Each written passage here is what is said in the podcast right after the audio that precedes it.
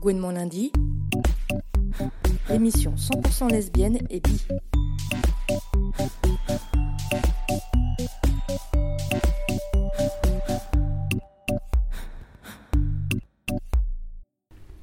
Bonjour à toutes, vous êtes bien sur Fréquence Paris Pluriel pour la dernière émission de l'année 2017 de Gouinement lundi.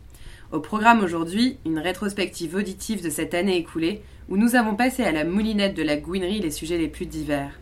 De la politique à la fête en passant par le sport, la culture ou encore les médias. Nous commençons ce best-of dans la nuit et les paillettes des dance floors parisiens à la recherche d'espaces de fête et de danse en compagnie de Rag, organisatrice des Wet For Me, et de Raquel Borghi, chercheuse en géographie des sexualités. Après une rediffusion de ces échanges, nous vous proposons de réécouter la chronique de Pauline. La chanson fait son coming out sur Betty Mars, dite la chanteuse du dance floor. Lundi.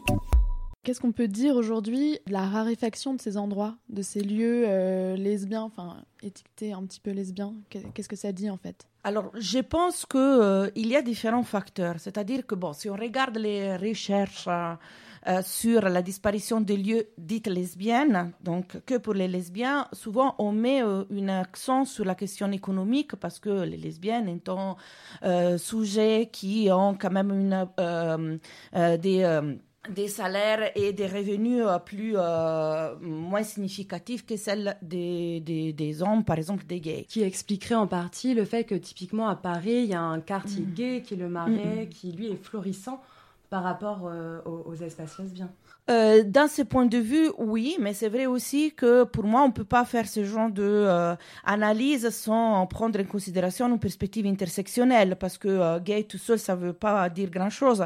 Là, ce sont des quartiers, quand même, des quartiers blancs, des quartiers où il y a une homonormativité très, très forte et très répandue. Après, je pense que d'un côté, euh, je pense que les lieux, il faut se les, les construire et il faut les, euh, euh, les développer. Alors je pense que peut-être qu'il y a de moins en moins de lieux fixes mais c'est vrai qu'il y a peut-être de plus en plus des lieux euh, nomades, un peu comme sont cette, cette identité, en fait, euh, euh, nomade, donc des lieux qui vont, sont signifiés par la présence lesbienne et par un positionnement lesbienne. Et je tiens à citer le travail de Chaprieur, qui a travaillé sur les lieux queer à Montréal et à Paris. Et donc, il a travaillé sur tous les fêtes de Wait for Me, etc. Et, tout. Et, donc, il montre bien cette dynamique-là entre les lieux, la disparition des lieux fixes et la multiplication de euh, lieux euh, éphémères, en fait, des soirées. Euh. D'ailleurs, à propos de ces lieux nomades, nous accueillons donc Rag, qui vient d'arriver avec nous en studio. Bienvenue. Bienvenue. donc Rag nous a proposé une playlist de musique pour cette émission, donc de musiques qui t'ont influencé et ou qui ont marqué tes pérégrinations nocturnes. Donc on commence avec Boys Wanna Be Her de Peaches. Euh, oui, donc un morceau de Peaches qui s'appelle Boys Wanna Be Her. Euh, donc euh, les garçons veulent être elle. Et j'ai choisi ce morceau parce que déjà j'aime beaucoup l'artiste, une artiste avec qui on a travaillé souvent, qui est venue plusieurs fois jouer à nos soirées et qui est venue pour les 10 ans du collectif et de sa soirée. Et on a vraiment fait une, très belle fête à, la machine du Moulin Rouge. Donc ça c'était un beau cadeau pour nous qu'elle soit là. Et ce titre particulièrement parce que déjà dans les paroles ça parle de filles, de garçons, ça parle de genre et de justement de, mélange et tout ça. Donc euh, je trouve ça intéressant. Et en plus musicalement il est très, il est très rock euh, il, est très électro-clash. Et je trouve que c'est vraiment euh, pour moi l'âge d'or de, il y, a, y a une dizaine d'années.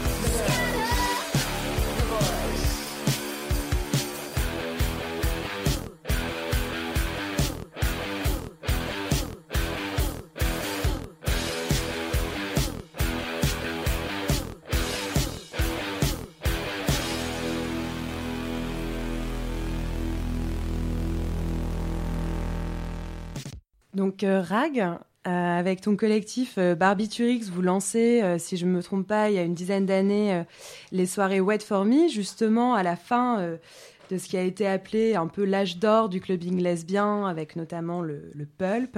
Donc est-ce que tu peux nous parler justement de la naissance de ce collectif? Déjà, Barbiturix a été créé autour d'un fanzine, pas autour de soirées. Donc l'idée vraiment principale était le, le fanzine, mais comme le fanzine avait pris vraiment beaucoup d'ampleur, il a fallu le- déjà le, financer. Donc euh, l'idée était déjà de faire des petites soirées d'abord itinérantes dans certains bars qui ont aidé à financer le fanzine. Et ensuite, c'est vrai qu'il y avait une réelle demande parce qu'à l'époque, il y avait certes le pulp, il y avait aussi euh, le rive gauche, il y avait aussi euh, en dessous du palace, le nom je me souviens plus. Mais du coup, c'est vrai qu'il y avait pas de, il y avait une offre, mais l'offre était assez restreinte au final, et surtout en place depuis déjà de nombreuses années. Donc il y avait peut-être un besoin pour une nouvelle génération aussi Oui, je pense que c'était le tournant d'une nouvelle génération. Les, les- les soirées se sont créées, le pulp existait encore, donc c'était en parallèle du pulp. Après, le pulp a fermé un ou, non- un ou deux ans après, donc on n'a pas pris la continuité. Ça s'est vraiment créé en parallèle. Et il était euh, important à l'époque pour le collectif, euh, justement, d'investir pour une question de visibilité des lieux qui sont pas estampillés euh, LGBT. Après, c'est vrai qu'on a été confronté à des problèmes qui étaient nouveaux, c'est-à-dire au niveau de la, de la sécurité. Euh, Je parle et, et de la sécurité à l'extérieur et de la sécurité avec l'équipe sécurité du club, qui parfois posait problème parce que c'était nouveau aussi pour eux d'avoir une, une clientèle comme ça. Gouinement lundi. On souhaite la bienvenue à Pauline Paris. Bonsoir Pauline. Bonsoir Léa. Et sa nouvelle chronique, La chanson fait son coming out. Elle va nous faire découvrir chaque mois des musiques lesbiennes oubliées. Vous allez entendre un live de la chanteuse du dancing. C'est une chanson qui sera interprétée par Betty Mars durant l'émission télé de Pascal Sevran, La chance aux chansons. On y voit Betty Mars habillée en smoking et fumant une longue cigarette, adossée contre un piano à queue. Elle a du rouge sur les lèvres et un fard violet sur les paupières, les cheveux courts, teint en blanc, la quarantaine environ.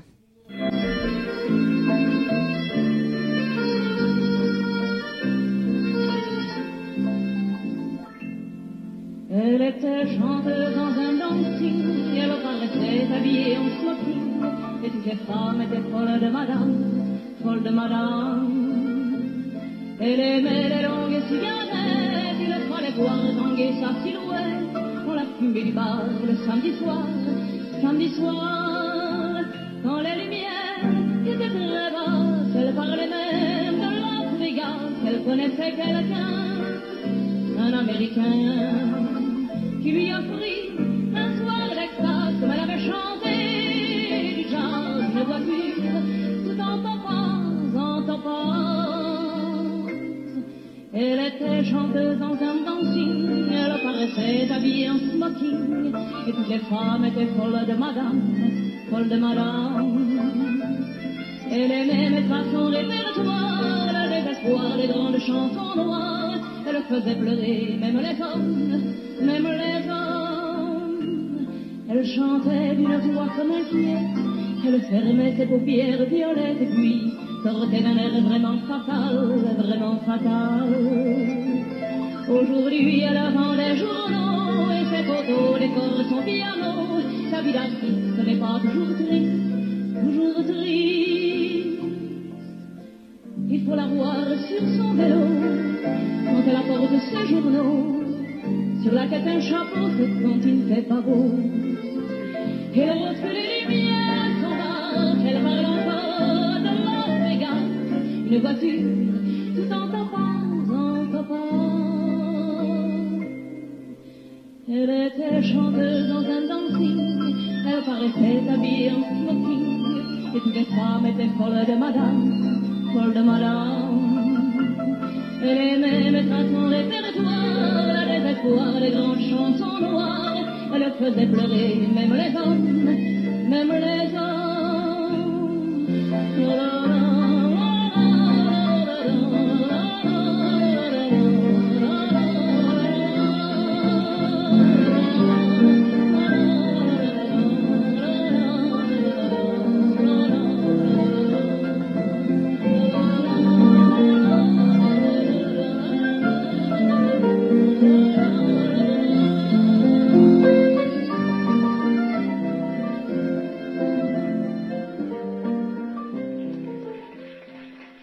Cette chanson a été écrite en 1973 par Jean-Loup Dabadi, qui a notamment été le scénariste du film Nous irons tous au paradis, évoquant l'histoire d'un coming out gay.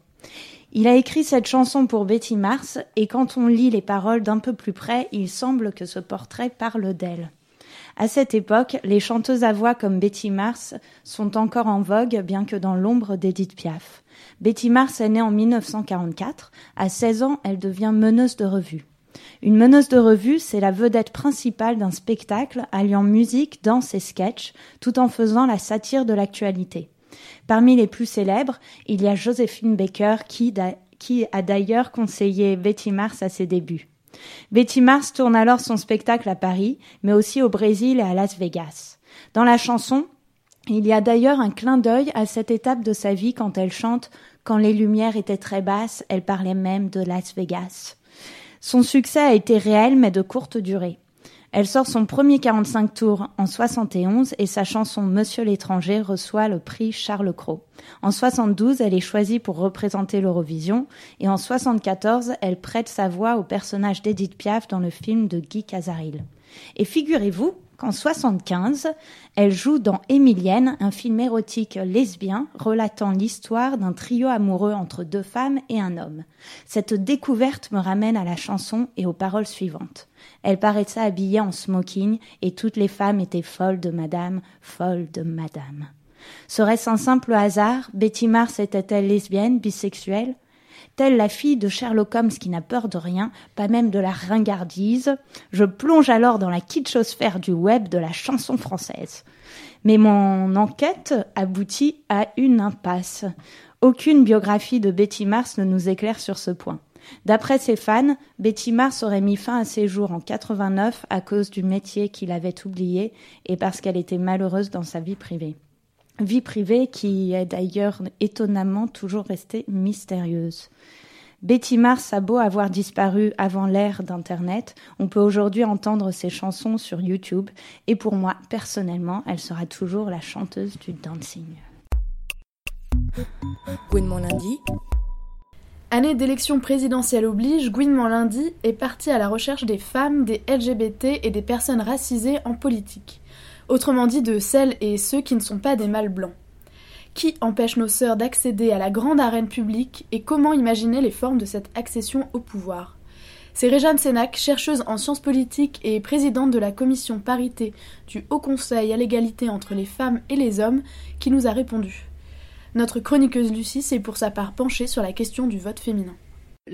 euh, cette construction de l'espace public et de l'espace politique comme un espace fondamentalement viril, il, nous a façonné, hein, c'est, moi j'appelle ça l'hétérosexisme racialisé constituant, donc quelque chose qui, nous constitue, euh, et en particulier qui a été réitéré, qui a été façonné de manière différente dans cette religion euh, civique qu'est la, la- la République française, et on a fait advenir des frères et non des adelphes ou des égaux. Hein. Vous pouvez Euh, un peu développer le concept d'Adelphes pour euh, alors Adelphes, alors c'est pour reprendre la devise liberté, égalité, fraternité. Cette devise, elle est très intéressante parce qu'elle est un peu comme un mantra. Elle est très peu, très, très peu interrogée et on est toujours euh, en période de crise globale dans laquelle nous vivons, toujours à dire qu'on va refaire fraternité. Si la devise c'était liberté, égalité, sororité, je pense qu'il aurait pas, il faudrait pas que je- je- je- qu'on explique très longtemps pour que les personnes comprennent que ça ne concerne pas toute la population et qu'on ne peut pas revendiquer un universalisme au nom d'une- sororité, d'une communauté de sœurs. Fraternité, par contre, on va dire, mais non, mais la fraternité, bien entendu, c'est la neutralité, c'est l'universalisme, ça concerne tout le monde. Ah ben non, la fraternité, ça n'a jamais été autre chose qu'une reconnaissance d'une similitude entre personnes qui se reconnaissent comme des mêmes, ayant les mêmes qualités, et en particulier qui se reconnaissent comme étant des citoyens actifs, des politiques appartenant à la même famille politique. Et donc c'est aux frères qu'il était légitime d'appliquer les principes d'égalité et de liberté, ce qui a permis de justifier l'exclusion en particulier des femmes du droit de vote et d'éligibilité, jusqu'à une ordonnance d'un général, sous la pression d'un communiste en particulier, et pas seulement, en 44. Donc, pour comprendre pourquoi ça résiste aujourd'hui, pourquoi en effet la misogynie est encore de règle et la norme dans un monde politique euh, qui est en grande en majorité encore euh, aux mains des hommes, aussi bien dans les partis politiques que dans les arènes euh, réellement décisionnelles, hein, euh, quand on regarde le haut de la pyramide, et en particulier des chambres parlementaires.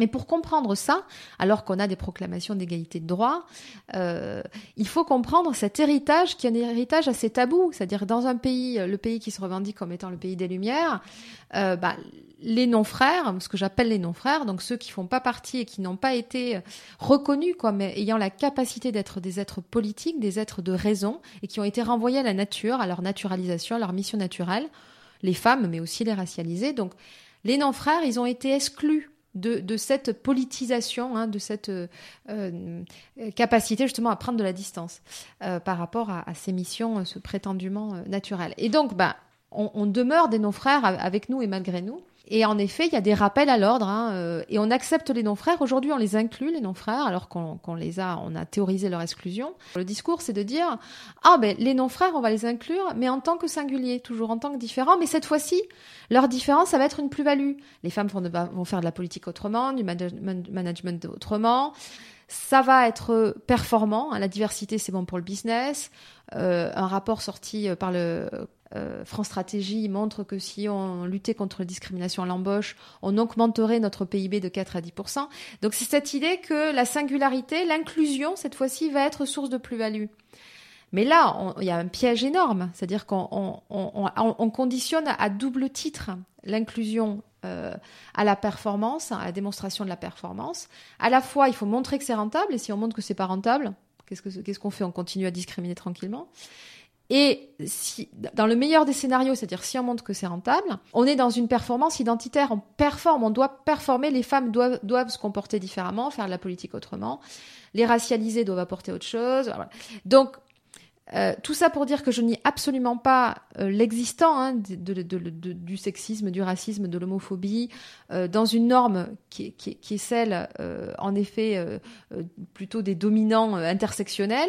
Mais ce que je veux dire, c'est que si on prend pas un peu de champ et si on prend pas un peu d'épaisseur à la fois politique et théorique, on n'arrivera pas à s'en sortir. C'est-à-dire que il faut assumer que notre héritage est un héritage euh, non pas idéalisé du pays des droits de l'homme magnifique euh, qui a à mettre ses lumières euh, sur tout- euh, sur le monde entier, euh, voilà, Euh, mais à déconstruire cet héritage-là pour arriver donc à tendre réellement vers l'égalité. C'est pour ça que que je pense qu'il faudrait ne pas avoir peur de s'attaquer à, ce totem qui est la fraternité et, dire bah, adelphité, c'est un terme qui renvoie à une notion grecque. Ce terme-là, il a pour intérêt de pas être dans un renversement de, domination ou de famille politique, c'est-à-dire qu'on va pas remplacer liberté, égalité, fraternité par liberté, égalité, sororité, ce qui me semble pas résoudre le problème. Mais adelphité, c'est euh, l'idée de euh, tous ceux qui naissent du même mère quel que soit leur sexe. Et donc, on peut aussi dépasser la binarité sans, voilà, on s'enferme pas là-dedans. Euh, donc, je trouve que d'avoir ce type de débat est intéressant parce que la manière dont on parle les choses est aussi la manière dont on les pense. Gouinement lundi. Nous accueillons à présent Lucie, nouvelle chroniqueuse sur Gouinement lundi, pour nous parler du vote des femmes. Bonjour et bienvenue Lucie. Bonjour, merci de m'accueillir.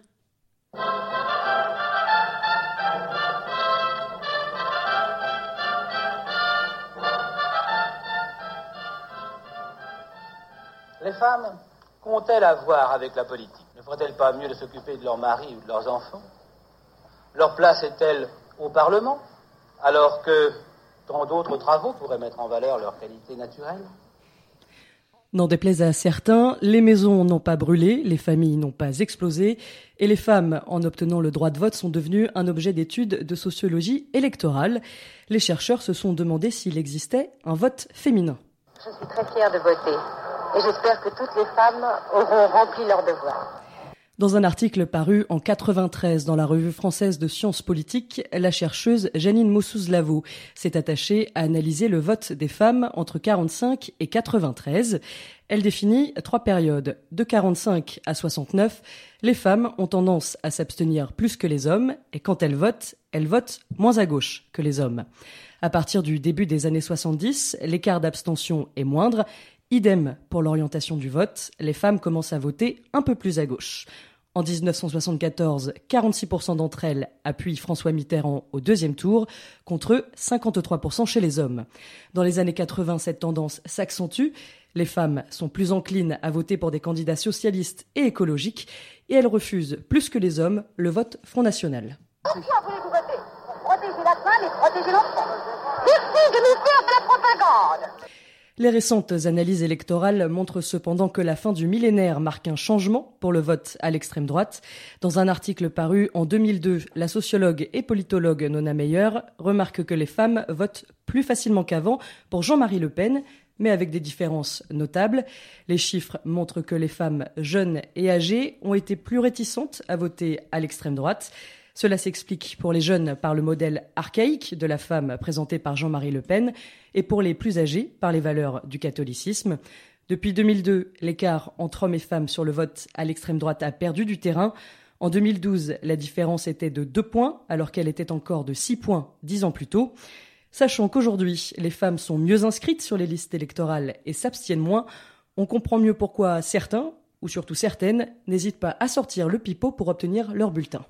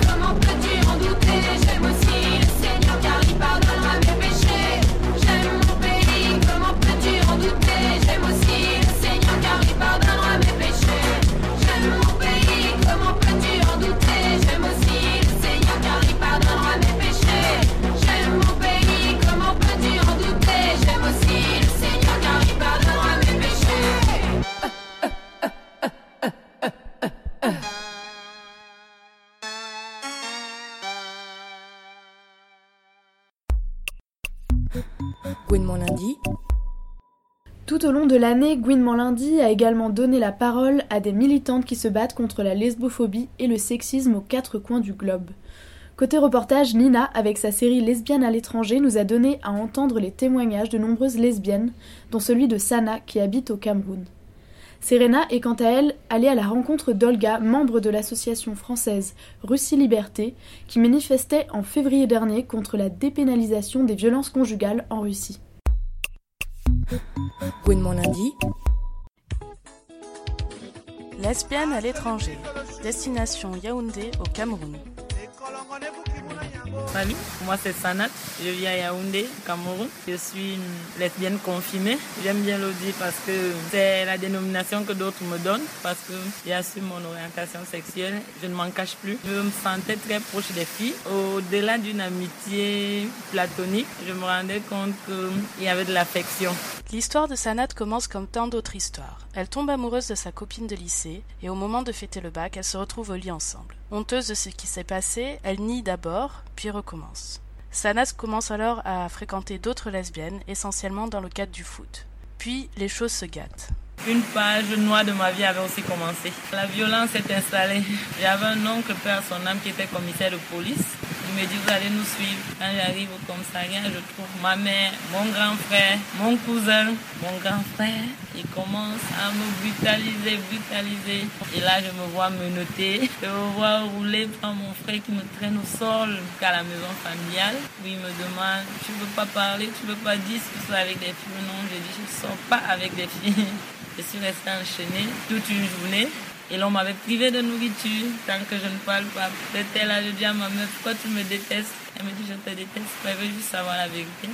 la solution ici en Afrique, déjà, quand tu es lesbienne, c'est une affaire de sorcellerie. Elle m'a confié à un oncle qui m'a accompagné au village. On a vu un marabout qui devait faire les incantations, me laver, enlever l'esprit du lesbianisme en moi. Après deux semaines passées à se faire guérir du lesbianisme, elle a le droit de rentrer. Dans le bus du retour, elle rencontre une fille qui lui donne son numéro. Dès le lendemain, elle s'échappe de la maison familiale et la contacte. Celle-ci l'héberge et Sanat essaye de reconstruire sa vie. Pendant une année entière, elle coupe le contact avec toute sa famille. Au final, sa mère la recontacte et lui demande de la revoir. Mais Sanat a peur de ses frères, de ce qui pourrait arriver. Elle prend son courage à deux mains et retourne à la maison familiale. Un de ses frères lui lance Je ne sais pas ce que tu es venu faire ici, mais pour moi, tu es morte et enterrée. Il y a un proverbe africain qui dit quand tu te blesses sur la langue, tu ne peux jamais cracher tout le sang. Il y a toujours une partie du sang que tu avales. Tu es ma fille, quel que soit ce que tu es, tu vas rester ma fille. On s'excuse pour tout ce qu'il y a eu.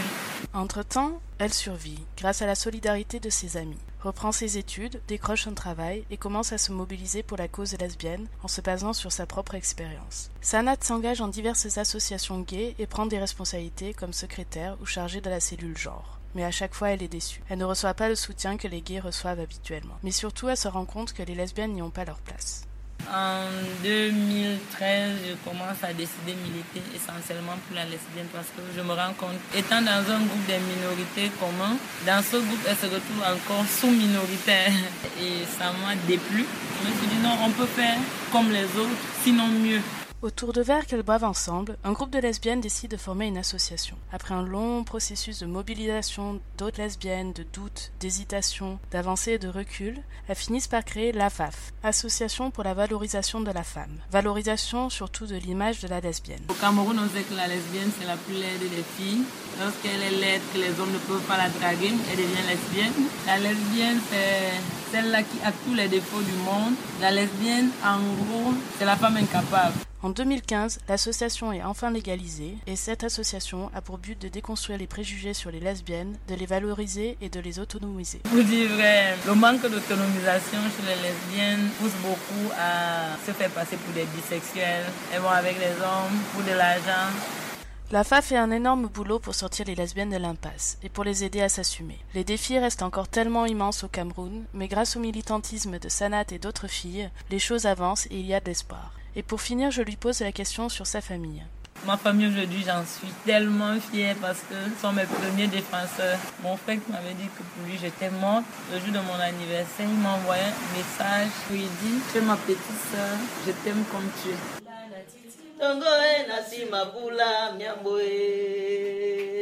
Le temps perdu J'ai décidé de ne plus en penser et me retirer dans ma coquille. J'ai assez souffert de ton cigarement, ton univers est plus grand que le mien. Gouinement lundi. Je m'appelle euh, Olga Prokopieva, euh, je suis française et membre active de l'association Russie Liberté, qui est une euh, ONG euh, française qui défend les droits de l'homme en Russie. Et aujourd'hui, donc, nous nous réunissons place de la Résistance en face du centre culturel et spirituel russe pour euh, protester contre la dépénalisation de la violence conjugale en Russie. Et aujourd'hui, sous la pression de différents groupes euh, et sous prétexte de certaines euh, valeurs euh, russes euh, qui sont l'autorité forte euh, parentale, familiale, qui aujourd'hui donc dépénalise la violence par une loi qui a été promulguée le 7 février dernier qui dit que pour tout acte de violence, il y aura uniquement euh, jusqu'à 500 euros d'amende, 15 jours euh, ou 15 jours d'arrestation administrative, donc euh, même pas de casier judiciaire, et euh, jusqu'à euh, 300, euh, 300 heures de travaux d'intérêt général. Voilà.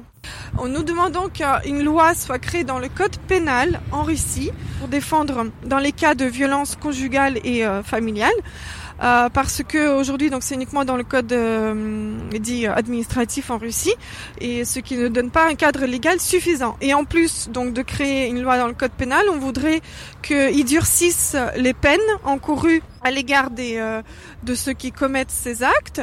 Et en plus de tout cela, la procédure en elle-même est très difficile. C'est à la femme de rassembler toutes les preuves. Euh, déjà qu'elle a une pression morale et physique euh, forte euh, de la part de son conjoint, ce qui mène au fait que euh, 97% des appels à la police, des, des procédures lancées, n'aboutissent pas. Et même euh, 70% des cas ne sont tout simplement pas pris en compte parce que soit la femme euh, ne, a peur de porter plainte, soit elle se dit que voilà ça n'arrivera plus, ou le mari la menace que s'il ira à la police euh, il euh, se vengera, etc., etc. Frapper son enfant 110 euros. En termes de chiffres, jusque cet été, il n'y avait pas du tout euh, de différenciation entre un crime euh, X ou Y et un crime commis dans le cadre familial. Donc, il n'y avait pas de statique, euh, statistiques exactes, mais selon des études et des enquêtes indépendantes, on considère que 80% de meurtres des femmes ont été réalisés dans le cadre de, de la famille, ce qui représente environ entre 8 000 et 10 000 meurtres par an. Tous les jours, 36 000 femmes et 26 000 enfants sont confrontés à la violence physique, euh, morale ou sexuelle en Russie. Aujourd'hui, il y a très peu de, de médias indépendants en Russie. Donc la plupart de toute résistance que soit se fait sur Internet et sur les réseaux sociaux aujourd'hui qui ont un impact énorme euh, en Russie et en gros c'est le seul champ euh, de liberté euh, d'expression et donc malheureusement, avec toutes les ONG de défense des, des droits des femmes qui ont été hum, euh, dites agents de l'étranger et ils ont de moins en moins aussi maintenant d'influence, on les écoute moins parce que voilà le, le euh, l'affiche euh, agent de l'étranger, euh, ça, ça dégrade l'image d'une association. Ça veut dire qu'elle ne euh, œuvre pas pour l'intérêt de la Russie, mais euh, qu'elle œuvre pour un intérêt étranger. Et c'est très mal vu en Russie. C'est pas pour rien qu'ils leur, euh, qu'ils leur donnent cette casquette-là. Et nous, on veut pas, on veut pas se laisser abattre. On va continuer à parler, à parler en France, à parler en, en Angleterre, euh, en parler en Allemagne, dans le monde entier, et euh, soutenir ceux qui se battent encore en Russie. Gouinement lundi. Enfin, nous avons reçu en plateau Yuri Casalino, cofondatrice de la conférence européenne lesbienne qui s'est tenue à Vienne en octobre dernier, lors de laquelle plus de 500 lesbiennes se sont rencontrées pour parler politique, culture, migration, famille, sexualité, histoire ou encore santé. Elle est accompagnée de l'historienne Florence Tamagne, auteure d'une histoire de l'homosexualité en Europe. Gouinement lundi. Vous êtes toujours sur Gouinement lundi sur les ondes de FPP. En studio, nous sommes toujours avec Florence Tamagne, historienne, et Yuri Cassalino, cofondatrice de la ELC. Il s'avère que justement la European Lesbian Conference n'était pas exactement la première conférence de ce genre. Léa, à Vienne, tu as pu interviewer Evin Tiabus, qui a organisé dans les années 80 un, événement un peu similaire à Amsterdam. Je suis Evin Tiabes. J'ai participé à ILIS, la International Lesbian Information Service, euh, dans les années euh, 80 et 89. Combien euh, de personnes étaient réunies euh, Euh, entre 6 et 8 pour organiser la conférence, oui. Mais au total de participants Ah, la conférence, euh, euh, 80 plus ou moins. 80 personnes. De, je ne sais pas, euh, 14 ou 17 pays. Quel était le but de la conférence C'était pour se réunir pour première fois entre femmes lesbiennes pour voir nos propres sujets comme la famille, les enfants, des choses comme ça, les, les femmes dans les médias, les lesbiennes dans les médias, etc. et tout ça, la- plus ou moins les mêmes sujets qu'ici à Vienne. Vous voyez pas de nouveaux sujets qui ont Euh, émergé là Peut-être un peu le 80. travail, un peu plus, mais au fond, nous suivons quand les mêmes choses. Est-ce que à, à l'issue de cette conférence, il y a eu des actions euh, concrètes? À ce moment-là, pas encore, mais euh, avant j'ai parlé d'Eliane Morisson de Belgique. Euh, Eliane Morisson était une euh, professeure, elle était lesbienne, elle a dit à la radio et on l'a suspendue de son travail pour cette raison. Je ne sais pas exactement si elle a perdu son travail euh, tout à fait, euh, ça fait trop longtemps. Mais elle était dans une mauvaise situation et elle voulait lutter. Deux ans après, en Belgique, euh, à la conférence de Lir- Lirtad, on a organisé ces actions. euh, Elle est entrée en grève d'ambre et nous avons eu des manifestations en Europe, euh, dans plusieurs pays. Et c'est pour ça qu'elle a réussi à obtenir plus de publicité pour son cas en Belgique, parce qu'avant, on n'en parlait pas. Qu'est-ce qu'il y avait comme euh, désaccord? Dans le, dans le groupe? Dans les ILIS, dans les réunions, c'était comment lutter, euh, euh, comment faire euh, les actions, euh, parce que euh, il y avait des- l'idéologie de, bon, tout à fait dehors de la société, ou suivre les règles de la loi, etc.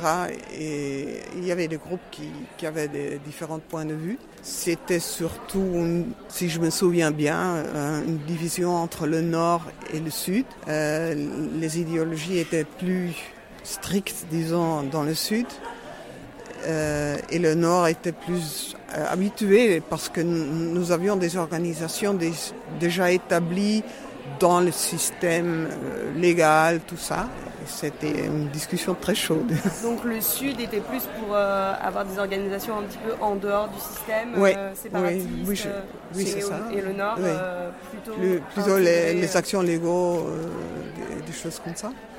Est-ce qu'on sait finalement que dans les nouvelles générations, euh, ce soit si peu connu ces premières conférences lesbiennes Je, européennes je, je me crains que c'est le problème de la visibilité. Euh, C'était des groupes petits, euh, l'accès, bon, dans notre époque, il n'y avait pas l'Internet, il y avait euh, la communication, le téléphone, ça coûtait cher. J'avais une amie à l'étranger et ça me coûtait comme 5 euros par minute de parler. À l'époque, j'étudiais, alors je ne pouvais pas me permettre de l'appeler très souvent.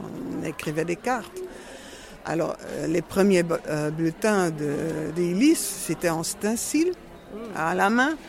Bon, avec électricité, mais c'était tout un travail. euh, alors, euh, et ça, c'est perdu.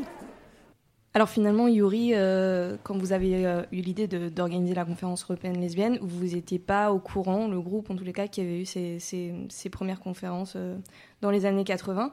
Et qu'est-ce que vous avez mis en place là finalement pour que l'histoire ne se répète pas et que, bon, évidemment, il y a Internet, donc ça semble plus simple, mais est-ce que, voilà, comment vous avez pensé les archives de cette conférence? Ça, c'est, une, question euh, que je, trouve est, plutôt très compliquée. Parce que euh, nous, on peut mettre, on a mis euh, tous les enregistrements qu'on a fait euh, de la conférence, euh, on les a mis online, mais ça ne veut pas dire euh, les préserver, ce n'est pas euh, en archive, ça peut partir euh, euh, l'année prochaine euh, quand on, ne pourra pas se permettre de renouveler le, nom de domaine du site, donc c'est pas pas du tout quelque chose de pérenne. On, va faire, on va imprimer un- compte rendu de ce qui s'est passé pendant la conférence pour essayer d'avoir au moins quelque chose de physique qui va peut-être durer quelques 25 ans ou 30 ans. Mais ça, encore une fois, ce n'est pas, euh, ce n'est pas un archive. Un archive, ça veut dire que c'est pris en, compte par une entité, que ce soit une entité privée ou une entité étatique, donc euh, payée par nos impôts, euh, qu'elle soit préservée, qu'elle soit insérée dans un cadre compliqué de plein d'autres choses, avec les liens historiques qu'il faut, qu'il y ait des gens qui travaillent dessus de manière assez régulière. Euh, et, donc, euh, moi, j'aurais été extrêmement contente d'avoir euh, facilement accès à ceux dont elle parle euh, et vient dans le, euh, dans le reportage, c'est-à-dire les archives de justement de ILIS, euh, donc de, cette International Lesbian Information Service, qui était une espèce de coordination lesbienne internationale, et de, toutes leurs conférences. Et en fait, elles sont inatteignables, ces archives-là, à moins de prendre rendez-vous à Amsterdam avec la dame qui s'occupe de, ce, de, cette, archive-là et aller rechercher pendant quelques heures et relire euh, une par une les photocopies euh, de ce, de ce travail-là. Justement, la question euh, des archives avec toi, Florence. Je rappelle que tu es historienne. Tu as écrit Histoire de l'homosexualité à Londres, Berlin et Paris entre 1919 et 1939. Est-ce que cette difficulté à accéder aux archives, c'est quelque chose que tu as rencontré dans ton travail?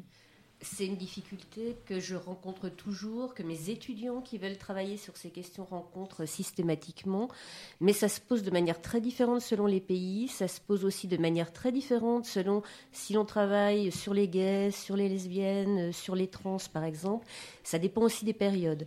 Euh, pour euh, pour l'entre-deux-guerres sur laquelle j'ai travaillé, il y a des archives qui sont extrêmement faciles, euh, je dirais, d'accès, c'est toutes les archives policières, judiciaires, euh, qui fournissent évidemment énormément d'informations, du point de vue du versant de, de la répression, mais ça concerne pour la plupart des pays européens uniquement les hommes, parce que c'est très rare que l'homosexualité féminine ait été pénalisée. Pour le coup, une des exceptions, et je trouve que c'est intéressant finalement que, que la conférence ait eu lieu à Vienne, l'un des pays où l'homosexualité féminine a été pénalisée, c'est l'Autriche. Et depuis, euh, en gros, entre 1852 et 1971, et c'est un des rares pays avec quelques pays scandinaves, euh, quelques cantons suisses. Donc il y avait toute une tradition, justement, en Autriche, euh, de mobilisation lesbienne qu'on ne trouvait pas ailleurs, justement parce que c'était un enjeu. Alors les condamnations étaient en nombre très limité, mais ça existait. Donc il y avait cette prise de conscience-là. Donc on a des sources médicales très abondantes, mais c'est toujours ce- cette espèce de point de vue, euh, bien évidemment, euh, des institutions. Euh, et on va avoir des archives de mouvement. Euh, pour pour l'Allemagne en particulier, bon, il existe depuis 1985 à Berlin le Schwules Museum, qui rassemble quand même énormément de documents, même si l'Institut de sexologie de Magnus Hirschfeld, qui avait été créé en 1919 et qui avait accumulé déjà à l'époque, mais une documentation incroyable sur homosexualité, transgenre, bisexualité, a été détruit par les nazis en 33. Il y a quand même une partie des archives qui ont été sauvées. Et au Schwules Museum, on va trouver des euh, journaux, euh, voilà, comme Die Freundin, euh, qui étaient des journaux lesbiens, Garçon, qui étaient écrits par des lesbiennes et qui rendent compte vraiment de la vie quotidienne. On a des lettres de lectrices. Enfin, ça, permet quand même de, se faire une idée assez, assez précise des, des sujets de débat et, et peut-être qu'ils n'étaient pas si différents d'ailleurs de, ceux que l'on que l'on retrouve aujourd'hui. Après, il va y avoir la littérature, il va y avoir le cinéma. Donc, c'est très vaste, c'est aussi très dispersé, et par contre, c'est vraiment très déséquilibré. On a, mais même si je dis dix fois plus, c'est encore en dessous de la vérité, dix fois plus de choses sur les sur les hommes que sur les femmes. Gouinement lundi. Pour la rentrée scolaire, Gouinement Lundi a enfilé short et tennis pour parler pratiques sportives pour toutes avec la fondatrice de Gras Politique, Daria Marx. On s'est aussi attaqué au tabou des règles dans le sport avec une chronique de Lila. Maëlle, Daria, en introduction, on aimerait avoir votre réaction aux propos de la chercheuse Béatrice Barbus, vos engagements respectifs et les initiatives que vous portez aujourd'hui avec les cours Yoga pour vous, Daria, et les activités proposées par Sous les shorts des filles, sont-elles justement ce fruit, le fruit d'une prise de conscience de genre, en d'autres termes, une démarche féministe. Pouvez-vous nous parler de ce qui vous a décidé à agir, un déclic ou peut-être plus sûrement une accumulation d'expériences vécues, voire subies? Euh, Gras politique, c'est la rencontre en fait de la lutte antisexiste et de la lutte anti-grossophobie. Pour nous, euh, l'une ne va pas sans l'autre. On inscrit complètement la lutte contre la grossophobie dans une lutte antisexiste, donc dans une lutte féministe.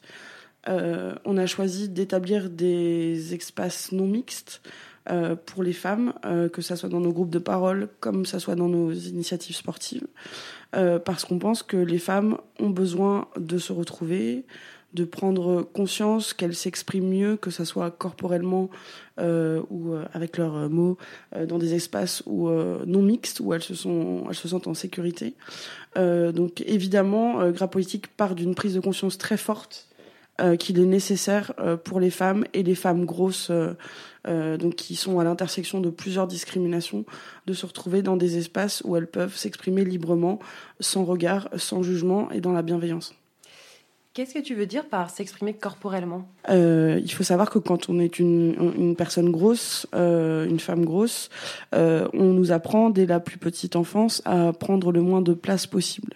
On nous apprend à être invisible, on nous apprend à être euh, les dernières choisies en sport, euh, à être celles auxquelles on va pas proposer de faire des activités euh, physiques parce qu'on nous juge incapables, sans qu'on sache euh, de quoi on est capable justement. On nous juge sur notre apparence sans connaître nos capacités. Donc euh, c'est toute une construction chez les personnes grosses qui fait qu'on ne s'autorise pas à prendre la place de nos corps et qu'on ne s'autorise pas à faire confiance à nos corps. Et avec Gras Politique, on avait envie de, de dire aux, aux personnes grosses qui le veulent, votre corps peut. Votre corps est capable, votre corps peut. Venez, essayez. Peut-être ça va vous plaire. En tout cas, ayez confiance en votre corps. C'est pas parce qu'on vous a répété que vous deviez l'ignorer, que vous deviez l'invisibiliser toutes les années, que vous devez l'ignorer. Il est là. Prenez-en soin. Il est à vous. Daria, du coup, est-ce que tu peux euh, nous présenter un peu les différentes initiatives euh, plus euh, tournées vers les pratiques sportives que vous avez mis en place avec le collectif Bien sûr. Alors, on a deux initiatives. On a d'abord ce qu'on appelle le yoga, euh, qui est c'est du yoga. Je pense que vous avez deviné. Mais c'est du yoga parce que il est destiné aux, personnes grosses et plus généralement à toutes les personnes euh, qui ne se sentent pas bien, pas à l'aise dans un club de sport euh, avec des gens normés ou euh, dans des choses euh, pour des gens qui sont queer, qui sont les, personnes lesbiennes, etc., qui, qui se sentent mal à l'aise dans, dans les milieux normés. Et donc c'est du yoga euh, Kundalini Donc c'est une approche du yoga euh, qui est à la fois euh, sportive parce qu'il y a des mouvements sportifs, il y a les postures de yoga, c'est du yoga postural, mais c'est aussi un espace où on va chanter des mantras, où on va pratiquer la méditation. Donc euh, c'est à la fois un espace euh, où on peut faire du sport et se recentrer, sentir son corps, voir de quoi il est capable dans la bienveillance. Euh, et ça, c'est grâce à une super prof de yoga qui a accepté le, le défi, en fait, euh, qui s'appelle Gaëlan, euh, qu'on remercie beaucoup, et euh, qui adapte, en fait, les postures de yoga à tous les corps. C'est-à-dire qu'on n'est pas dans la compétitivité, on n'essaie pas de faire la meilleure pose de yoga possible, de ressembler parfaitement à l'image. On essaye de faire ce, qu'on, ce que son corps peut faire. Et euh, Gaëlan nous guide à travers ces postures parce que selon qu'on a du ventre, des cuisses, tout ça, on peut pas prendre les mêmes postures, on n'a pas les mêmes euh, volumes. Et euh, pour mieux organiser ces volumes, on a une super prof qui nous aide à faire ça. La deuxième chose qu'on fait, ce sont des séances à la piscine. Alors on est, on fait pas partie de ces grosses associations qui ont des créneaux en piscine pour elles encore, mais le jour viendra. Comme Access Testé, par exemple Ouais, qui est une super initiative, euh, super initiative qu'on qu'on encourage, enfin qu'on les envie beaucoup et on se trouve ça génial. Mais nous, on propose en fait d'aller à la piscine ensemble. C'est c'est tout bête, c'est Gras Politique qui te qui te propose de t'accompagner à la piscine et d'aller nager ou faire le poulpe ou rester dans le petit bain avec toi. Euh, ça, c'est deux choses. C'est à la fois euh, bah, pour faire du sport si t'as envie de faire des longueurs, si t'as envie de te remettre à la natation, et puis c'est aussi pour les personnes grosses l'idée que la piscine c'est vraiment le lieu qui fait peur. Bah, il y a le maillot de bain, il y a le regard des autres, euh, se changer, euh, présenter son corps. Ça, peut être vraiment flippant, c'est vraiment un lieu de crainte. Et il y a beaucoup de personnes grosses qui se privent d'activités sportives dans l'eau à cause de ça. Et nous, on dit, ok, t'as peur, euh, est-ce qu'on peut faire un, un petit euh, mur autour de toi de bienveillance Et est-ce qu'on peut t'accompagner dans l'eau?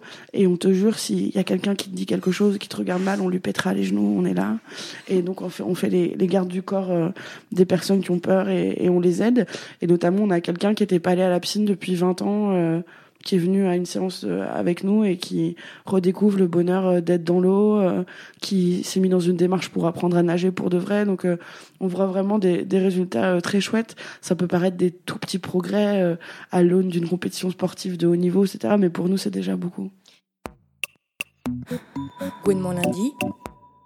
Ça faisait plusieurs années que je réfléchissais à un, livre euh, sur la condition féminine. J'avais déjà écrit sur les thèmes de l'excision, euh, de la parité en politique, des violences dans le couple. Et je, butais à chaque fois sur euh, euh, quelque chose qui était un frein intérieur des femmes. Et c'est là-dessus que j'avais envie d'écrire. Et ce frein intérieur, il m'a semblé qu'il me ramenait toujours à la question des règles. Les règles, c'est-à-dire c'est ce par quoi on vous désigne femme, on vous dit tu es devenue une femme, et c'est en même temps quelque chose dont on va euh, devoir avoir honte ou dont on va devoir se cacher pendant 40 ans, un quart de sa vie environ. Quelque chose dont on va devoir avoir honte, on- dont on va devoir se cacher pendant 40 ans. On entendait à l'instant Élise Thiebaud, autrice du livre Ceci est mon sang, paru en janvier dernier. Alors Élise Thiebaud parle de la honte liée au fait d'avoir ses règles, une honte générée évidemment par la misogynie de la société patriarcale. En effet, comme le disait déjà la militante féministe Gloria Steinem en 1978, je la cite, que se passerait-il si tout à coup les hommes pouvaient, comme par magie, avoir des règles et pas les femmes? Les menstrues deviendraient une caractéristique enviable, virile et une source de fierté. Les hommes se flatteraient de l'abondance ou de la durée de leurs règles. Alors encore aujourd'hui, près de 500 millions de femmes dans le monde n'ont pas accès à des protections périodiques ou sont exclues de leur communauté pendant les jours de la honte. Et ces mêmes protections ne répondent toujours à aucune norme sanitaire stricte, contrairement à tous les autres produits vendus. Alors en lien avec l'émission d'aujourd'hui, j'ai voulu savoir ce qu'il en était des règles dans le sport. Donc j'ai d'abord trouvé nombre d'articles et de forums avec des questions telles que peut-on faire du sport quand on a ses règles? Puis j'ai allé à la piscine, le sport peut-il arrêter les règles? Ou encore le fait que l'endorphine sécrétée pendant l'activité physique réduirait les douleurs menstruelles. Et donc pendant cette recherche acharnée, je suis tombée sur le merveilleux site Passion Menstru, animé par Jack Parker, qui propose toutes sortes d'articles, de vidéos et de podcasts sur les règles. On mettra le lien sur le site de l'émission. Alors plus sérieusement, un article paru dans l'équipe magazine en février 2017 montre que 37% des sportives considèrent la douleur des règles comme une gêne à leur activité nécessitant un traitement et 64% pensent que le syndrome prémenstruel diminue significativement leur performance. Alors, l'article se limite malheureusement à énumérer les stratagèmes des sportifs pour, je cite, éviter les situations gênantes, donc de la tache sur le pantalon d'escrimeuse euh, ou encore la ficelle de tampon qui dépasse du juste corps de la gymnaste. Il faut ainsi cacher à tout prix ses règles jusqu'à nier sa souffrance, comme l'explique la boxeuse Sarah Ouramoun, médaille d'argent à Rio. Elle dit avoir, je la cite, vomi partout avant son combat à cause des douleurs. Mais, dit-elle, comme je disputais le combat vedette, mon entraîneur m'a dit que je ne pouvais pas ne pas y aller. Alors les sportifs sont cependant peu nombreuses à parler de leurs règles avec leurs entraîneurs qui sont la plupart du temps des hommes. Certaines sportives ont pourtant récemment tenté de briser ce tabou. En effet, lors des derniers Jeux Olympiques, la nageuse chinoise Fu Yanhui, interviewée sur sa performance décevante, a parlé très librement de ses règles. Je la cite Mes règles ont commencé hier et je me sens très fatiguée. Et quelques mois avant cela, en avril 2015, la coureuse Kiran Gandhi choisit de courir le marathon de Londres sans protection périodique. Je la cite Je n'ai jamais fait de sport pendant mes règles. J'ai donc pensé aux différentes options qui s'offraient à moi. Courir 42 km avec un tampon coincé entre mes cuisses m'a tout simplement semblé absurde, sans compter que la sensation de friction est très désagréable. Elle ajoute Pour moi, la culpabilisation des règles, c'est quand vous, personne qui est en train de saigner, devez faire passer le confort de quelqu'un d'autre avant le vôtre. Pour finir, je vous propose d'écouter I Got That Flow du collectif australien Skidbox qui célèbre les menstrues The Magic of Life.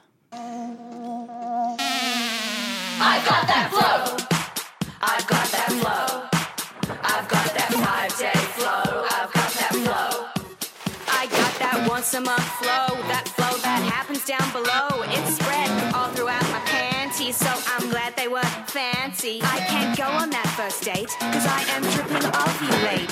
Just go out and get your tramp on. I'll make sure I pack a tampon. I'm leaking placenta, so I hit that shopping center and I use my credit card. I use my credit card and I try on a wicked dress, but I'm bloated and super stressed, and now that dress won't I got that flow. And I think that you should know I got that flow. Someone give me something tasty like a chocolate or a pastry. I need to eat some high carb shit, cause my emotions hurt a bit. Somebody give me a burrito. I could do with some Doritos, and I eat the whole bag when I am heavy on the rag. Oh, I'm sorry to offend, but I'm gonna start my rant again. Can't handle the natural blood I leak, but you watch violent UFC. Why should you be unimpressed at my psycho PMS? I just shout my battle cry and bleed for five days into a doorway. I got that flow. I got that flow. I just wanna let you know I got that flow. It's the red demon flowing on my Gouinement lundi. Ce best-of ne serait pas complet si nous faisions l'impasse sur le riche apport des cultures lesbiennes et queer. Cette année, Gouinement Lundi a notamment parlé films et séries avec Anne Delabre, fondatrice et programmatrice du ciné-club Le 7e Genre, et Sikyo Le Rebourg, doctorante spécialisée dans les représentations de l'homosexualité féminine au cinéma. Enfin, au mois de juin, avant de nous quitter pour la trêve estivale, nous avions également reçu Anne Poli, co-commissaire du festival Loud and Proud qui s'est déroulé à la Gaîté Lyrique à Paris. Elle nous a notamment parlé de l'importance politique d'un festival queer. L'impact de la fiction euh, sur un jeune homosexuel, il est colossal en fait. C'est-à-dire que c'est euh, c'est rompre la solitude. Enfin, en tout cas, la fiction, elle a un, rôle sa- salvateur euh, chez, les jeunes gays et, lesbiennes parce que c'est généralement une vie de secret, une vie qui commence dans le secret, euh, l'homosexualité. Et, euh, et là, il y a un endroit où on partage son secret avec quelqu'un. Et ce quelqu'un, c'est une fiction. Et, les dynamiques homosexuelles sont souvent des dynamiques de vie par procuration pendant un certain temps. Ça dépend depuis combien de temps le secret dure, mais quand on sait très tôt, le secret il est long. Et à ce moment-là, la fiction, c'est à peu près tout ce qu'on a. Donc c'est vital. On vient donc d'entendre Céline Sciamma dans le documentaire de Maxime Donzel, Homosexualité et pop culture. Elle dit donc la fiction c'est vital. Euh, Sikyo, toi qui travailles sur la réception communautaire des films français, euh, incluant des lesbiennes, est-ce que tu as pu constater l'importance de cet impact? Euh, oui, tout à fait, bien évidemment. Le besoin de représentabilité est, tout à fait euh, crucial dans la formation, on va dire, communautaire et puis intime, bien sûr. Euh, après, ce que j'ai pu constater en, interrogeant, euh, puisque du coup j'ai mené pas mal d'enquêtes auprès de spectatrices pour avoir des ressources empiriques, c'est que la, la, communauté euh, lesbienne française est beaucoup plus intéressée par les fictions anglo-saxonnes que les fictions françaises. Et ça, c'est un problème qu'on peut, enfin un problème. En tout cas, c'est une donnée qu'on peut relier très spécifiquement au, au manque de militantisme euh, en France, au fait que les mouvements féministes ne se sont pas forcément aussi bien implantés que dans les cultures anglo-saxonnes.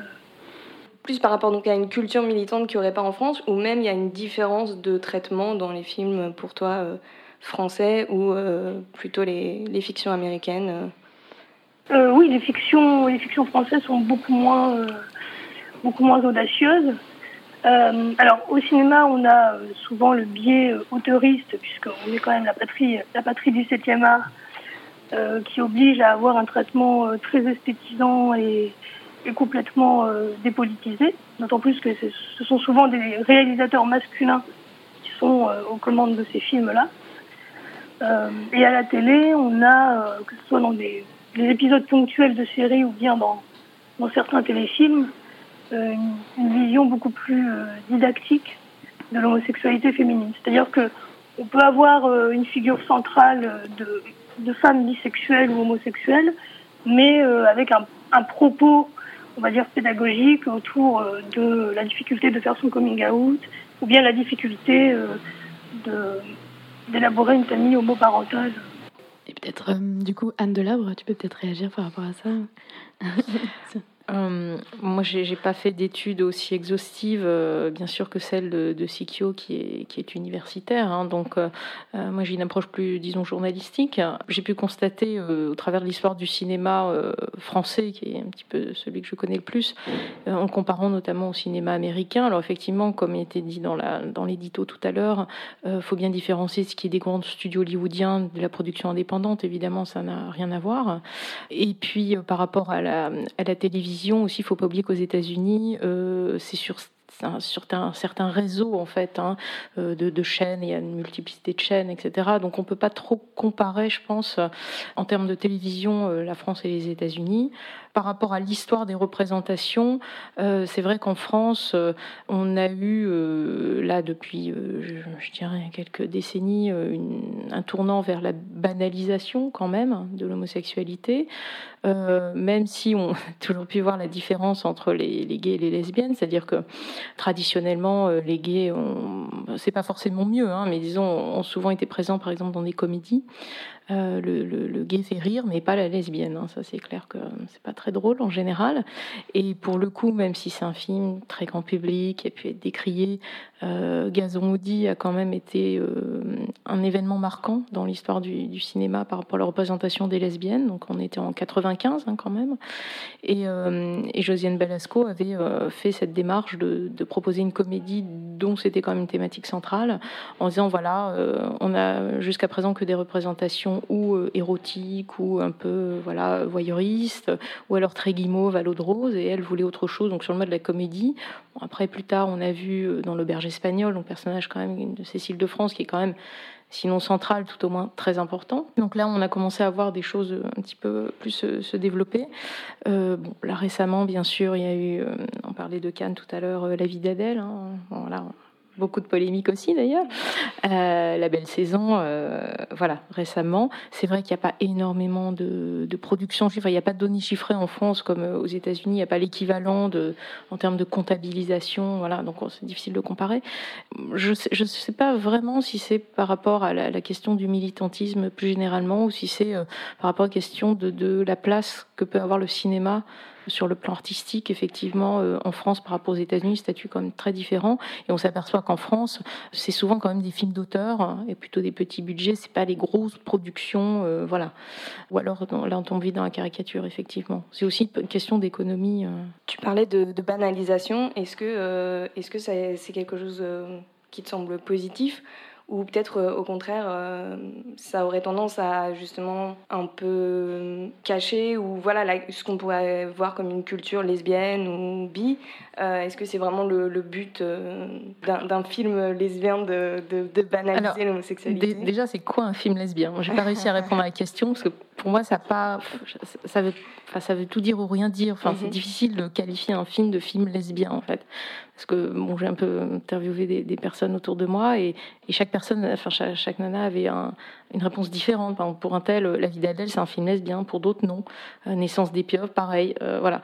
Et, donc, je pense que ce qui est important, c'est aussi la, réappropriation que chaque spectatrice euh, peut euh, se faire d'un film. Et, on peut même aller beaucoup plus loin que ça. C'est vrai que euh, par rapport à la question des représentations, ce que disait Céline Sciamma, bien sûr, est très juste. Mais euh, on peut aussi se dire que euh, parfois un film qui n'a ni personnage lesbien ni réalisatrice lesbienne peut être comme réapproprié, enfin par les spectatrices parce que il peut avoir une identification à l'un des deux personnages. Voilà, donc ça peut aller quand même beaucoup plus loin que ça.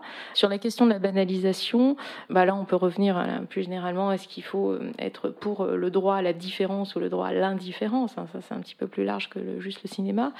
La banalisation, ça permet d'intégrer des personnages euh, gays, les- enfin LGBTI, tout ce qu'on veut, voilà, au sein d'une histoire. Mais c'est pas ça qui, pour moi, me semble le plus important.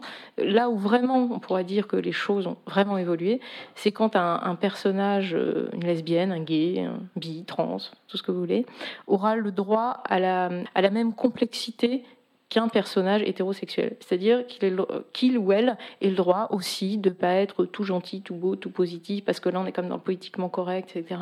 Et, quand le, le personnage euh, homo aura droit à la même complexité que le personnage hétéro, ce qui arrive parfois, là je dis que c'est gagné. Gouinement lundi. Le Loud and Proud se définit comme un festival queer. Est-ce que vous-même, vous avez une définition du mot queer? Eh ben, je dirais que pour Loud Prod, alors juste avant, je tenais à préciser que je suis co-commissaire de, de Loud Prod. On est quatre sur, ce, sur cet événement, enfin l'avoir pensé et réfléchi. Il y a Benoît Rousseau, Alexandre Goldman et Fanny Corral. Et donc on, on fait ce truc en collectif, donc ça, ça, méritait d'être précisé. Alors la, la, la définition de queer, en tout cas pour Loud Prod que je donnerais, qu'on entend donner, c'est que ça va un peu plus loin que le LGBT, c'est-à-dire que le queer permet, enfin c'est un outil de, bien sûr, de déconstruction pour euh, mettre à jour d'autres formes de domination binaire qui, qui tournent autour de la race ou de la classe, par exemple.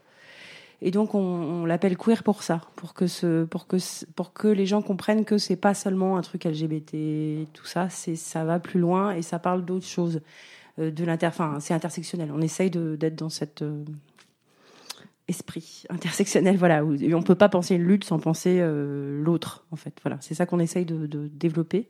Donc c'est ça l'objectif aussi du festival, euh, cette visibilité-là euh, spécifique? Ouais, c'est aussi ça. C'est aussi un des objectifs, c'est de d'avoir une visibilité pour les artistes, notamment qu'on qu'on voit pas tellement ailleurs. C'est-à-dire que bon, depuis peu, les programmateurs de France et de Navarre se sont dit que c'était un super marché business le queer. Donc maintenant, il y en a un peu plus. Mais euh, la question, c'est que comment euh, comment on présente ces artistes-là et comment on dit que en fait leur production artistique naît aussi de l'endroit où ils sont. C'est-à-dire qu'elle parle évidemment de leur marginalisation, de leur difficulté à être accepté ou pas, ou de leur, euh, on sait pas, euh, enfin on est tous d'accord autour de cette table pour dire que c'est pas pareil. euh, de- là d'où on vient, là d'où on parle, quand- on est une lesbienne noire, c'est pas la même chose que quand on est, euh, voilà, bon.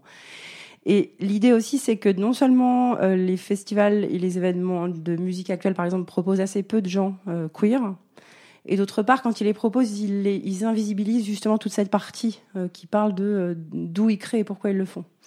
Je vous donne un exemple. Il y a, à la première édition de la Don Prod qui a lieu en 2015, on a fait venir Big Frida, qui est donc la Queen, la Queen of Bounce de la New Orleans. Et, euh, en fait, on l'appelle she or he, ça lui est égal.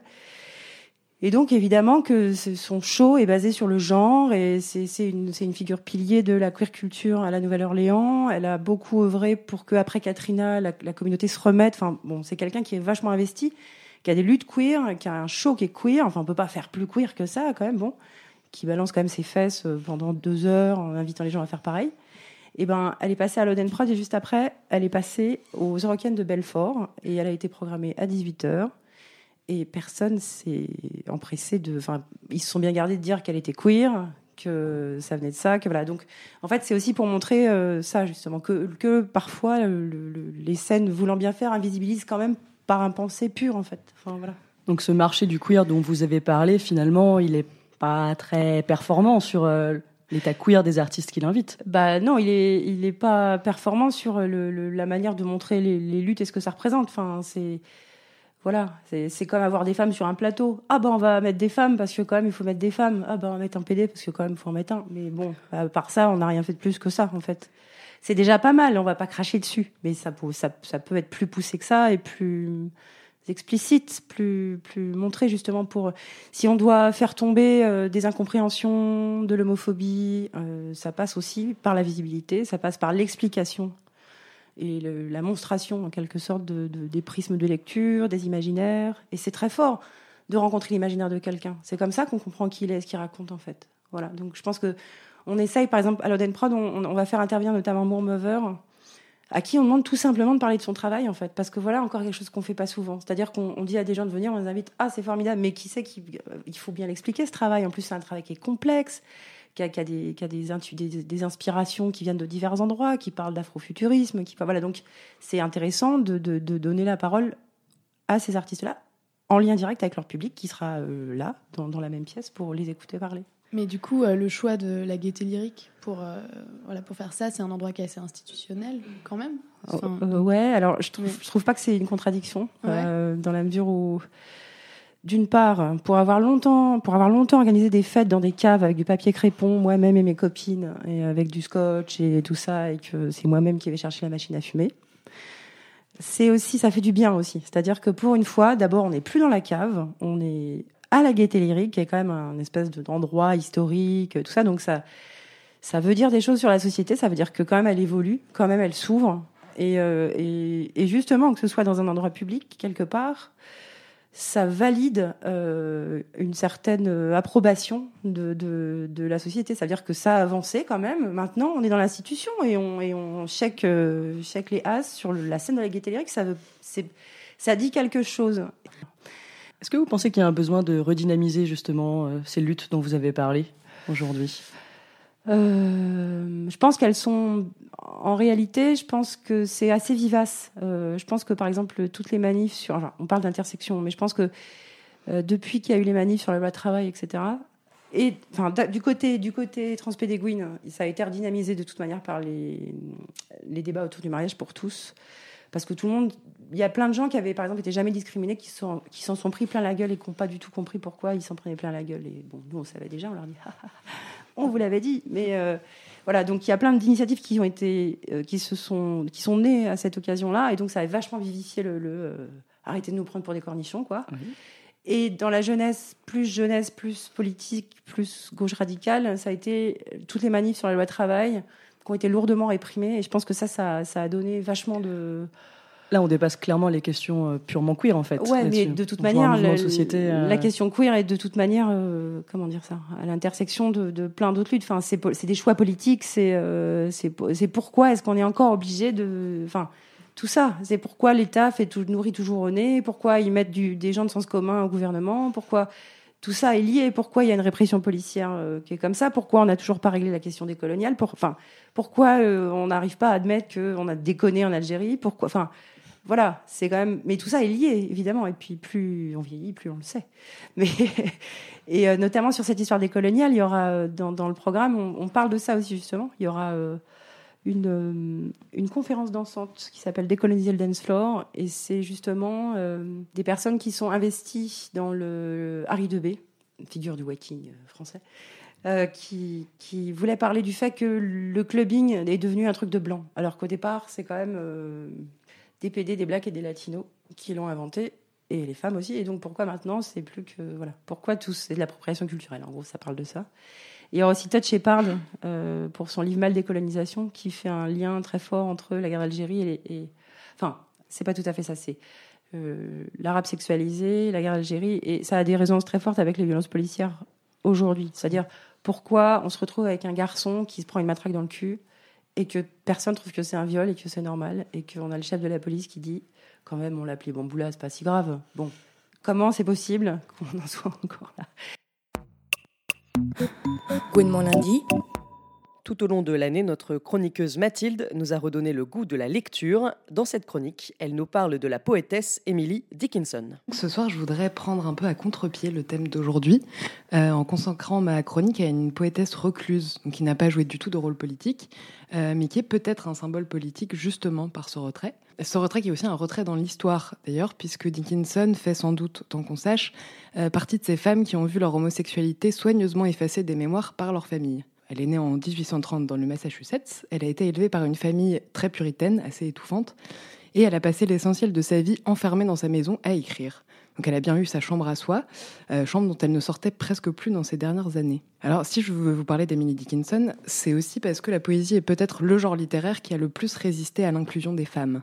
Et pourtant, euh, Dickinson s'y a fait une place, elle dont la poésie continue à hanter encore la création actuelle. Et euh, je me suis demandé si, si elle a autant fasciné, c'était pas peut-être parce que justement, elle rompt avec la figure du poète prophète et guide, du poète comme un mal sauveur de l'humanité, au profit d'une figure qui est plutôt du côté de l'effacement, du retrait et de l'inc- l'incandescence solitaire. Alors je voudrais vous lire un de ses poèmes, euh, que j'ai eu du mal à choisir parce qu'ils sont tous formidables. Ils m'ont enfermé dans la prose comme lorsque j'étais une petite fille. Ils m'enfermaient dans le placard parce qu'ils me voulaient calme. Calme, s'ils avaient pu jeter un œil et espionner dans mon esprit, le visiter, ils auraient aussi bien pu enfermer un oiseau pour trahison à la fourrière. Alors Dickinson avait aussi un rapport assez paradoxal au langage, puisqu'elle écrivait donc dans sa solitude euh, des poèmes bien sûr, mais aussi des centaines de lettres, comme si finalement euh, sa pratique du langage devait toujours se faire dans la distance, à distance, dans une sorte de retrait ou d'intervalle. Alors sa poésie m'a intéressée aussi, puisque c'est une poésie qui, euh, comme toute bonne poésie, dérange la syntaxe et perturbe la langue. Euh, elle a peut-être, dans son, sa position d'ermite, réussi à réaliser la mission que Mallarmé avait assignée à la poésie, c'est-à-dire de donner un sens plus pur aux mots de la tribu, ce qui finalement redonne à la poésie un sens politique euh, tout à fait majeur. Donc dans son dialogue ininterrompu avec le silence, la mort, le désir, dans son obsession des petites choses qui arrêtent le temps, peut-être que Dickinson a œuvré à rendre le monde habitable, comme le disait Bonnefoy. Et pour finir, euh, je dirais que euh, Emily Dickinson est entrée en poésie par effraction, elle qui écrivait Ignorant quand l'aube viendra, j'ouvre toutes les portes. Gouinement lundi. Avant de se quitter, on écoute le témoignage d'Alice Coffin et d'Héloïse Bouton, deux journalistes qui nous parlent de la difficulté d'être féministe et ou lesbienne out dans une rédaction. Alors Alice Coffin et Loïs Bouton, euh, vous êtes toutes les deux journalistes et féministes déclarées. Est-ce que vous avez déjà rencontré des difficultés dans vos rédactions respectives à cause de vos positions? Vas-y, allez, je t'en prie. Oui. oui, euh, pour plusieurs raisons, parce que je pense que euh, aujourd'hui, c'est, ça présente un attrait pour euh, certaines rédactions d'embaucher une féministe et de le faire savoir un petit peu. Ça prouve qu'on est dans l'air du temps et qu'on est bien sous tout rapport, mais par contre, pas trop quand même.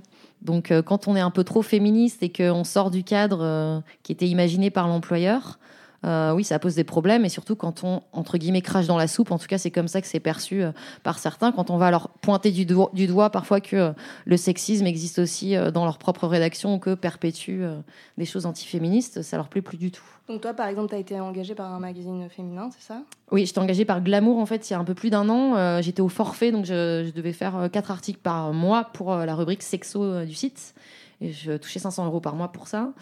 Et en fait, donc là, j'ai été licenciée il y a pas longtemps, il y a euh, deux semaines, parce que euh, Glamour et Elle avaient sorti euh, pour le 8 mars, donc la journée contre les violences faites aux femmes, un édito féministe, comme par hasard, cette semaine-là. Et ça m'a un petit peu agacée. Et du coup, comme je travaille aussi pour Brain Magazine, la rédactrice en chef de Brain m'a proposé de faire un édito pour dénoncer ces éditos et leur féminisme un peu monolithique, blanc et hyper normé, en fait.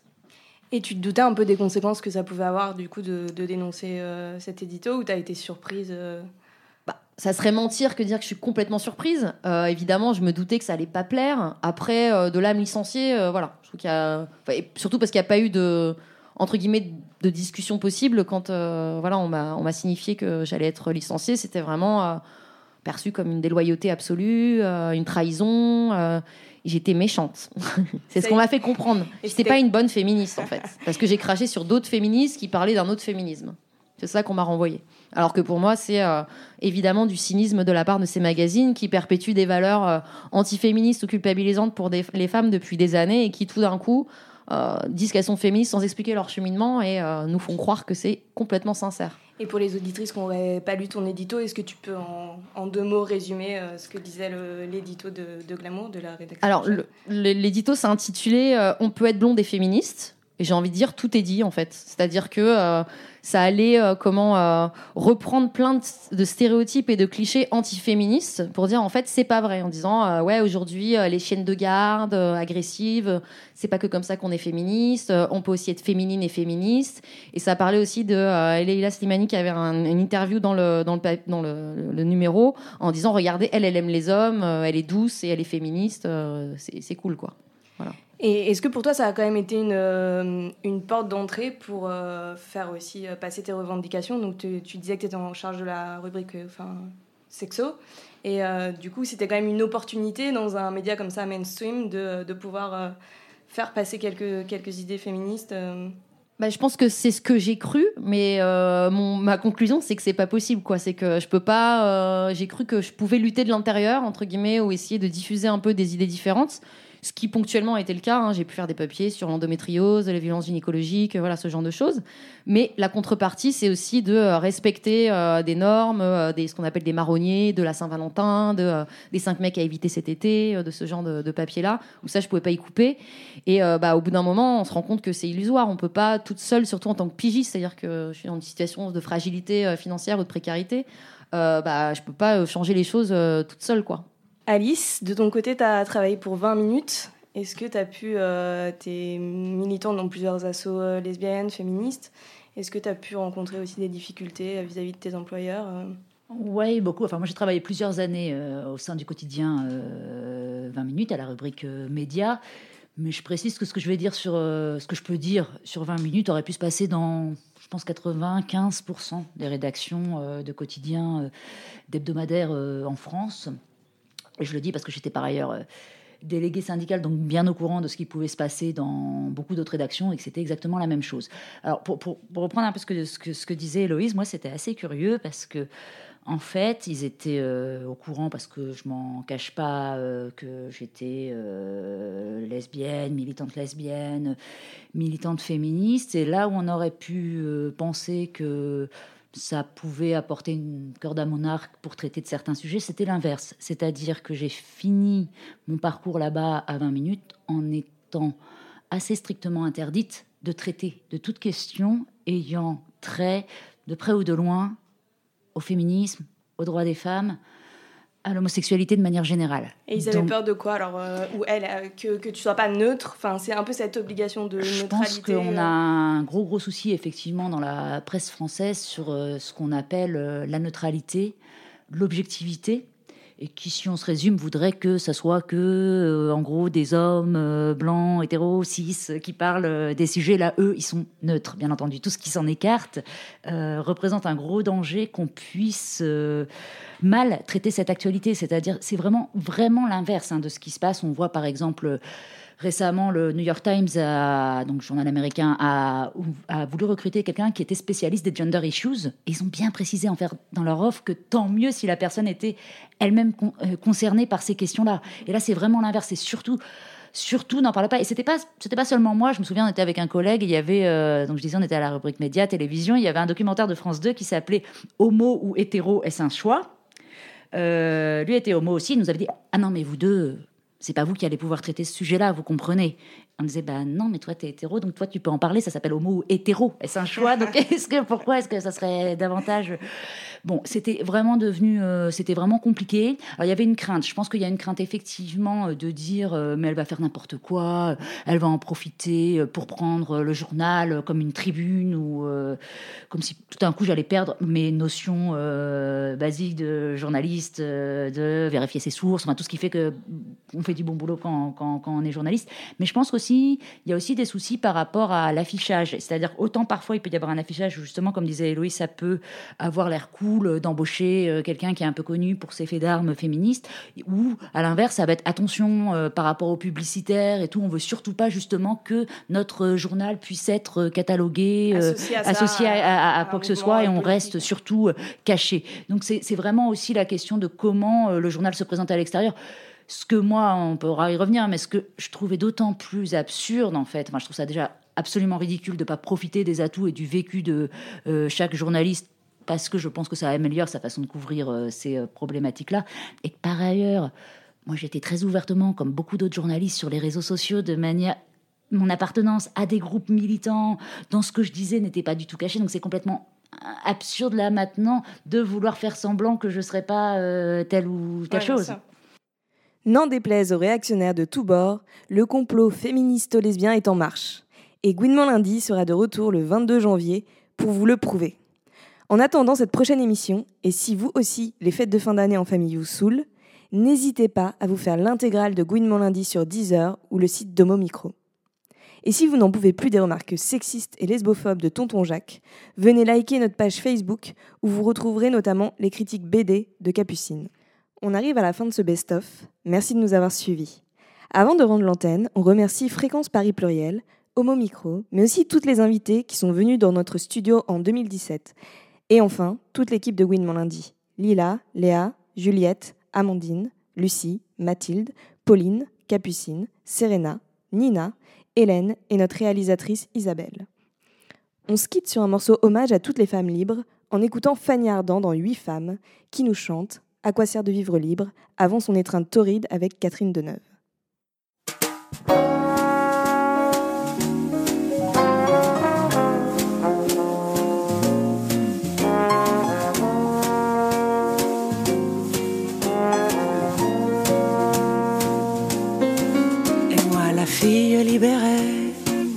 Confondant le jour et la nuit, pratiquant l'amour buissonnier comme un défi. Et moi, j'éprouve quelquefois, l'envie d'être apprivoisée, d'arrêter mon cinéma et de tout partager.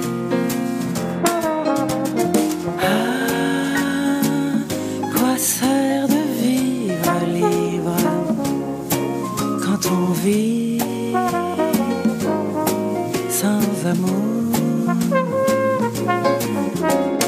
Ah, quoi sert de vivre libre quand on vit sans amour?